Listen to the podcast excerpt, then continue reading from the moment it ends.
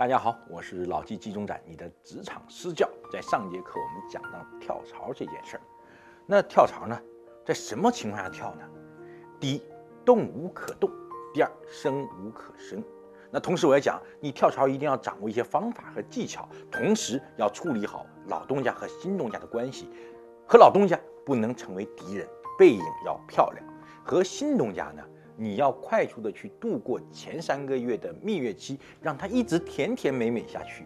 也就是说，第一，你要做到做增量不做存量，因为请你来就是做增量的，不是做存量的。第二，要积小胜为大胜，不要憋一个三年的大事或一年大事，你要每星期有一个好消息给公司。这样的话，你能把新东家这件事情，哎，做成起点，做成你继续向上的一个推动力。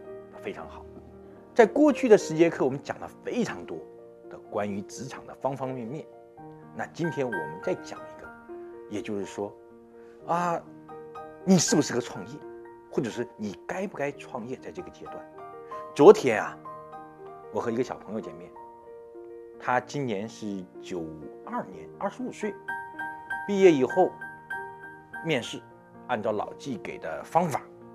去面试了三十家公司，收获了二十一家的 offer，那非常优秀啊。最后选择了在一个传统行业的大公司工作，后来又到了一个互联网公司工作，现在正在创业。他找我请教什么呢？就说老季，你看工我也打了，也按照你说的这个职场的前五年这么规划的，那我特别想创业啊，而且我也事实也创了呢。但是创来创去，我发现我并不适合创业。你说我还能回去吗？那在前不久，有一个朋友工作了差不多七八年，找到老纪说：“老纪，你觉得我能创业吗？我感觉别人都在创业，我不创业是不是不能做财富自由的这种梦想啊？”还有一个朋友跟我讲啊，他说：“老纪，我……”在大众创业、万众创新之下，我去创业了。但创了一年半，我感觉好像磕得满头包，家里也没有积蓄了。我还要不要坚持下去啊？你看，每天大家都在纠结，我怎么在职场里面有成长？我要不要跳槽？我要不要创业？那创业对于很多人来讲都是他的一个心头好，或者是他都是他的一个梦想。前段时间，我和公司的一个小同事在聊天儿。他就在一直在请教我问题，到后来我问他，我说你有什么人生梦想和理想啊？他跟我说，他说我特别想像你一样有自己的事业。哎，我忽然想，哎呦，我怎么能把同事聊来聊去聊到想创业呢？你看，老板和一个同事聊天最怕聊出什么结果呢？第一，聊到同事想跳槽；第二，聊到同事想创业。你说这不就麻烦了吗？那你跟同事们聊天，当然希望他长期在这儿工作呀，对不对？所以我就后来问他，我说：“你知道我现在是过什么样的生活吗？”他说：“哎，我看你做老板很舒服啊，我也想成为你这样的人。”我说：“实际上，我跟你说，你们可以九点钟到十点钟上班，我每天可是七点半就到办公室了，你们六点半无惊无险回家了，我要熬到晚上十一点啊。”他说：“哎呦，我还真没想到啊。”那我就跟他讲，我说：“你创业确实是一件很有意思的事儿。那大家现在都在鼓励创业，都把创业者搬上神坛。但我们要考虑一个问题：创业的目的是什么？这个问题不想明白，那你就他就是蒙着打的嘛。所以你看，我们讲到了我刚才那几位朋友，讲到我们小同事。”实际上，今天我们讲的是创业这条路适不适合你走？那我们先问一个问题，就是创业的目的是什么？很多人讲创业，我不就是想实现自我理想，实现财务自由吗？还有呢？创业还有呢？那如果你走一走创业的路，发现走不通，赚不到钱，实现不了你的财务自由的梦呢？我跟你讲啊，你现在看到的都是成功案例。但是你有多少失败者啊？去看中国一年有多少个新创办的企业，但最后做成的有多少呢？成功成活率超过三年的有多少公司？超过十年有多少公司呢？阵亡率是非常高，很多人都想成为先驱，但很可惜，他最后成为先烈了。那我们回过头来再看啊，老纪是怎么理解创业的？我认为啊，创业分三种，第一种就像我现在这样，经过很长时间的工作之后，哎，我创业了嘛。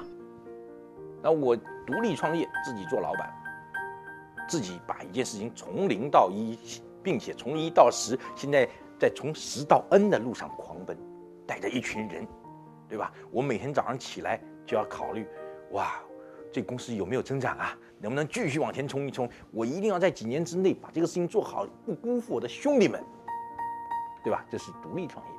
第二种创业是什么？就是追随创业。比如说，就像你加入一个创业公司。这不也很好吗？前两天我在面试一个小朋友，我希望把他拉到公司里面做联合创始人。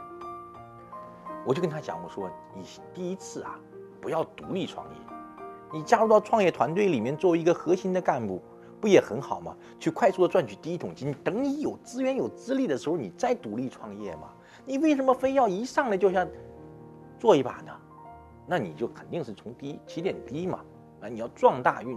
要看运气了嘛，对吧？你追随创业也很好。第二种就是追随创业，第三种呢，就是你无论做什么，哪怕你做公务员，你做什么服务人员，甚至是你是报摊里的卖报纸的，只要你有创业精神就可以了。你有创业精神，就意味着你能创新创造嘛，对吧？创业、创新、创造连在一起的，你做什么事情都能做得很好。所以我们看啊。老纪理解的创业不就是分成三种吗？第一种主动创业，第二种是跟随创业，第三种是有创业精神。那你想想，如果按照这条路来讲，创业这条路也适合你走。但我们现在把它收窄成我们独立创业，那适不适合你？那我们先做一个体检。你看老纪经常会说体检这件事儿，比方说面试的时候让你去。讲面试那节课，我说你要每年去做一次职业体检，去看看你的竞争力。那讲加薪这这个这节课的时候，我让你去每年做一次和公司关系的体检，就是你跟老板谈谈薪金啊，看看你在公司里的这种重要程度嘛。那创业我也要问你问你，你有没有做体检？那第一个体检就是说你的性格是能不能承受压力的。我在零六年准备创业的时候，我的老师就跟我说：“说钟展啊，你想创业，我鼓励，我认为很好，独立创业。但你要想啊，创业它可是一个高风险的事儿。这个高风险不在于说你敢赌、你敢冒险，而是你发现今后不是你一个人能做成很多事儿了，是你必须要把很多事儿交给很多人来做。”你现在干一件事情，从银行取出来五十万块钱，装在一个皮箱里面。今天晚上，你把这一箱子钱放到你家门外面，把门关上，你这一晚上必须要睡踏实。睡不踏实，你现在不能创业。哎，我说这是啥逻辑啊？怎么就我要把五十万块钱放在门口，我就睡觉就踏实了？他说创业不就这样吗？很多事情你必须要相信别人，依赖别人。那你的心胸开不开阔？你的胆子？你的气魄能不能行啊？很重要的一个体现。我们看到很多人创业团队分崩离析，不就是因为格局不够吗？因为抗风险的这种神经没有那么大条吗？就出现这样那样的问题吗？你行不行？第二，你掌握的技能或者你过去的积累行不行？这个也是一个很重要的一个因素。假如你过去做市场，你做产品，做技术。那你的这一个过去的专长，能不能成为一个操盘整个公司的通才？这个很关键。你要想啊，当你去管理一个公司、运营一个公司、经营一个公司的时候，你会某一个领域已经不够了，因为一个公司它是个多面手啊。我经常讲，创业公司的 CEO，他是变形金刚啊。没钱的时候，你就是首席融资官；没人的时候，你就是首席人力资源官。没有人去做销售的时候，你就是首席销售官，你是无数个首席呀，你是一个八面哪吒，你是一个变形金刚，随需而变，你行吗？假如说你只会做技术，你不会做其他那些工作，那怎么办呢？那好，假如说你说我能找人补，那也可以，那就涉及到第三个能力，你能不能有主见和带领团队的能力？这个很关键啊。我们经常看一个人能不能聚齐一群人，这个是有领袖的魅力和领导者的人格，你具不具备啊？乔布斯，很多人都说他很很厉害、很伟大，他像神一样去规划产品。但乔布斯认为，他最牛的事情是什么？打造了一支战无不胜的团队嘛。你能不能带打造一支团队啊？大家不就说 CEO 找人找钱找方向吗？你行不行？那第四个就是说，你有没有像上帝一样的去规划产品能力，去想象一种场景，迎合一个人群，形成一个产品？这种能力有没有？还有，也就是讲故事的能力。我发现呀，大部分好的创始人、CEO，全是讲故事的高手，全是人性大师。就讲一个小故事吧。我的一个朋友去见雷军，哇，他本来自己做了一家公司，一年六千万的生意，也还不错了。跟雷军聊完以后。把公司关了，加入到雷军的公司去了。你想，他规划前景的能力，能让一个职场老司机、一个资深创业者能够奋不顾身的挺身而入啊！而那时候，小米刚刚成立呀，你有这个讲故事的能力吗？你能让别人跟着你哭、跟着你笑、跟着你情绪共振吗？但是我们不用说，像雷军现在已经是伟大人物了，但是你总得让你的兄弟们相信你，让你的客户相信你，让你的投资人相信你吧。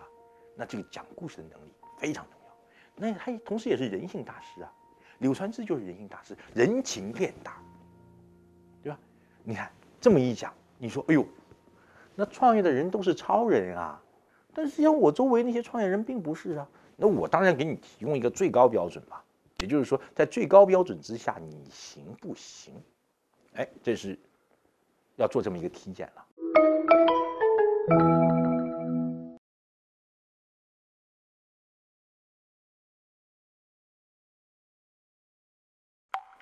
那我们再去想，在什么情况下去创业？如果你一直去关注老纪的话，你会知道，我在一四年、一五年、一六年的时候啊，做了很多跟创业相关的访谈，包括我在优酷有一个创业分子的一个栏目，当时访谈了四十多位创始人啊，我经常就会问他们。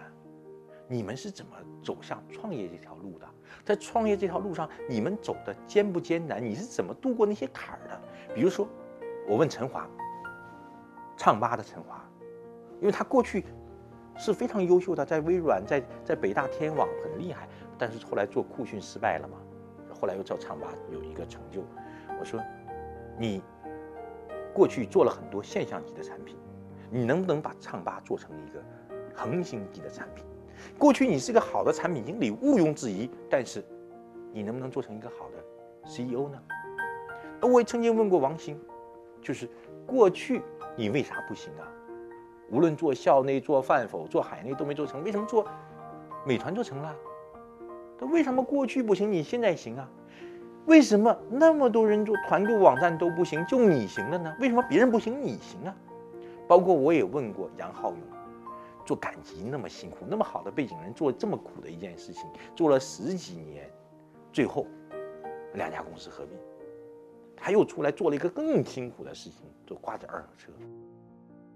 为什么呀？实际上这背后是什么？创业者的初心。每个人都不是，就回到我刚才最初讲的说，你创业的目的是什么？真的实现梦想，赚财务自由吗？当这些人都已经做到这种程度，为什么他还这么苦的干呢？所以你要回到去检验一下，初心够不够嘛？对不对？这也是一个很重要的一个问题。那回过头来再看看，你行不行啊？心胸够不够啊？你的个人能力能不能变成通才啊？你能不能组建团队呀？你能不能去规划产品啊？你能不能是一个讲故事的高手和人性大师啊？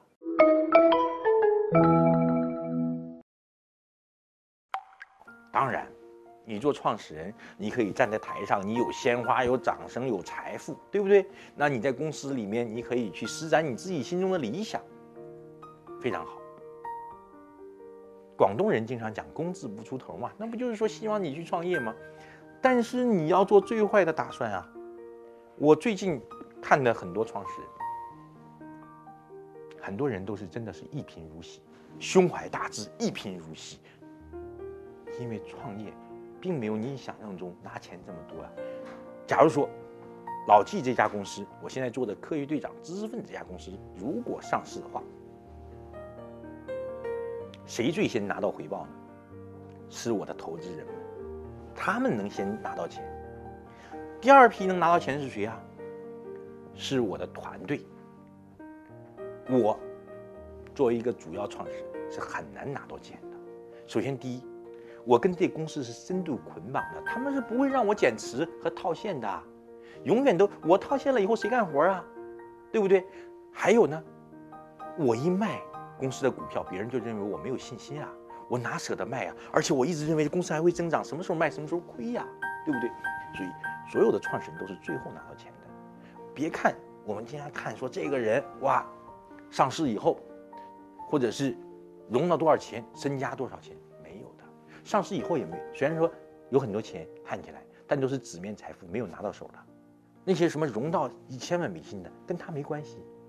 创始人工资一般都很低的，因为你不出钱，你又占了很多股份，你又投入了，那就拿你的时间，拿你的工资作为你的一个投入嘛，你的投名状嘛。所以我见了很多融了三千万美金的，他实际上还在租房子住啊，他没有钱嘛，因为没有套现嘛。对不对？所以不要把创业想的那么，哇，想的都是光明面，实际上它有很多阴暗面，很多背后不为人知的故事啊！不能光看光看贼贼吃肉，你要看到贼贼挨打呀，对不对？还有很多失败呢。前段时间我看到一个 C 轮融资的公司倒下了，那就倒下了嘛。那即使很多人在去年还把它当做创业导师，说倒就倒。那他现在又摇身一变，是成为一个连续创业者，再再出发二次创业嘛？跟我们下岗再就业有什么区别呢？所以，我一直是这么看啊，创业这条路不是每个人能走的。我说我说结论了啊，创业这条路不是每个人能走的。如果你问我，我真的不建议你创业，不是因为我是老板，我说我害怕你创业以后我就少了一个员工。再讲一个。创业者的家属啊，都是很难的。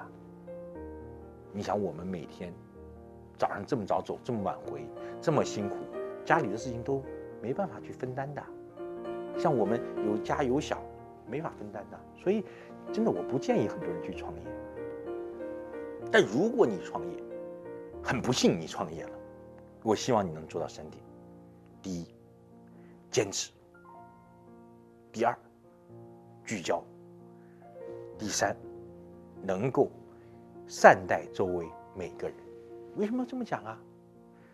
坚持就是不能遇到困难就退缩呀。就像有个小朋友问我说：“我现在今年做到了五百万生意，感觉起来很吃力，要不要退回去？”不能，你要想怎么去退做到五千万，因为你已经形成了一套生态，有那么多兄弟追随你，怎么能说走就走呢？就像《阿甘正传》一样。阿甘在前面跑，后面那么多人跟着，你忽然不跑了，我们怎么办呀？追随你的人怎么办呢？聚焦就是说，不要想多，要想少，做减法，减的最越少越好，找到真那么大的一个切入点。善待每个人，就是因为你掌握更多资源嘛，你要对每个人好，把这种爱传递出去才是关键嘛。但是，再退一万步，到第四种情况，也就是说你。失败了，失败了，我认为啊不可怕。你一定要在创业的过程中，把你的神经变得越来越粗大。那你就再去想，要不然去再打份工，要不然继续创业。最怕就是你一朝被蛇咬，十年怕井绳，沉沦下去。所以你看，我给了你几个：第一。我并不希望你创业。如果你创业，希望你坚持。如果失败了，我希望你不要沉沦。回过头来，我们再去总结一下今天的内容，适不适合你创业，你要想清楚，要按照我的方法去做体检。第二呢，创业分三种：主动创业、跟随创业，以及有创业精神，选哪一条都可以。假如你现在正在面临创不创业的时候，我真的希望你不要创业。但如果你创业了，我希望你坚持聚焦，善待身边的每个人。如果你失败了，那当然，我希望你能够不要沉沦下去。创业这条路是难走的，人少走的。我还是更希望你能走大路，因为我讲职场嘛，不就是希望你能够在职场里面活得更好吗？能够让一个好公司变得更好，让一个强公司变得更强，让一个小公司变得更大吗？在这里面，你能够得到增值吗？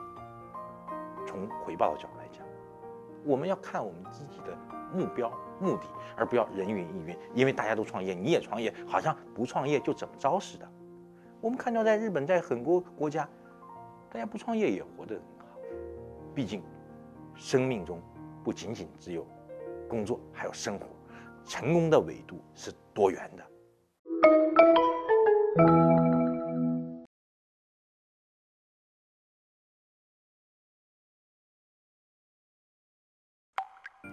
好，有一位朋友啊问老季，他说：“季老师你好，我今年三十三岁，工作十年，工作能力强，但是过去内向啊，不善于沟通，不会谈待遇，一直是工作表现客户很认可，但是升职加薪没份儿，也不会争取。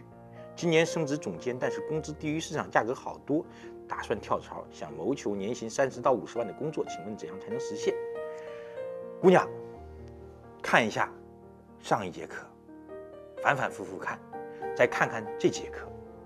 那我想啊，第一呢，你肯定是有能力的，你的工作内容和工作成绩，你的客户是认可的。第二，我要想问一个问题：为什么墙内开花墙外香呢？为什么你的同事们、领导们没有对你有认可呢？第三，会哭的孩子有奶吃，是一个很关键的。怎么叫不会谈呢？不会争取呢？第四，你如果看到我过去的课程，比方说讲面试，包括讲如何和老板谈加薪金，我觉得啊，你早就应该拿到年薪三十到五十万的工作了。我给你的。最后的建议就是，把老纪这十节课之前的十节课加上这一节课十一节课，认真的再重看一遍，一定你能找到非常好的答案。有问题可以到社群里面再继续问我。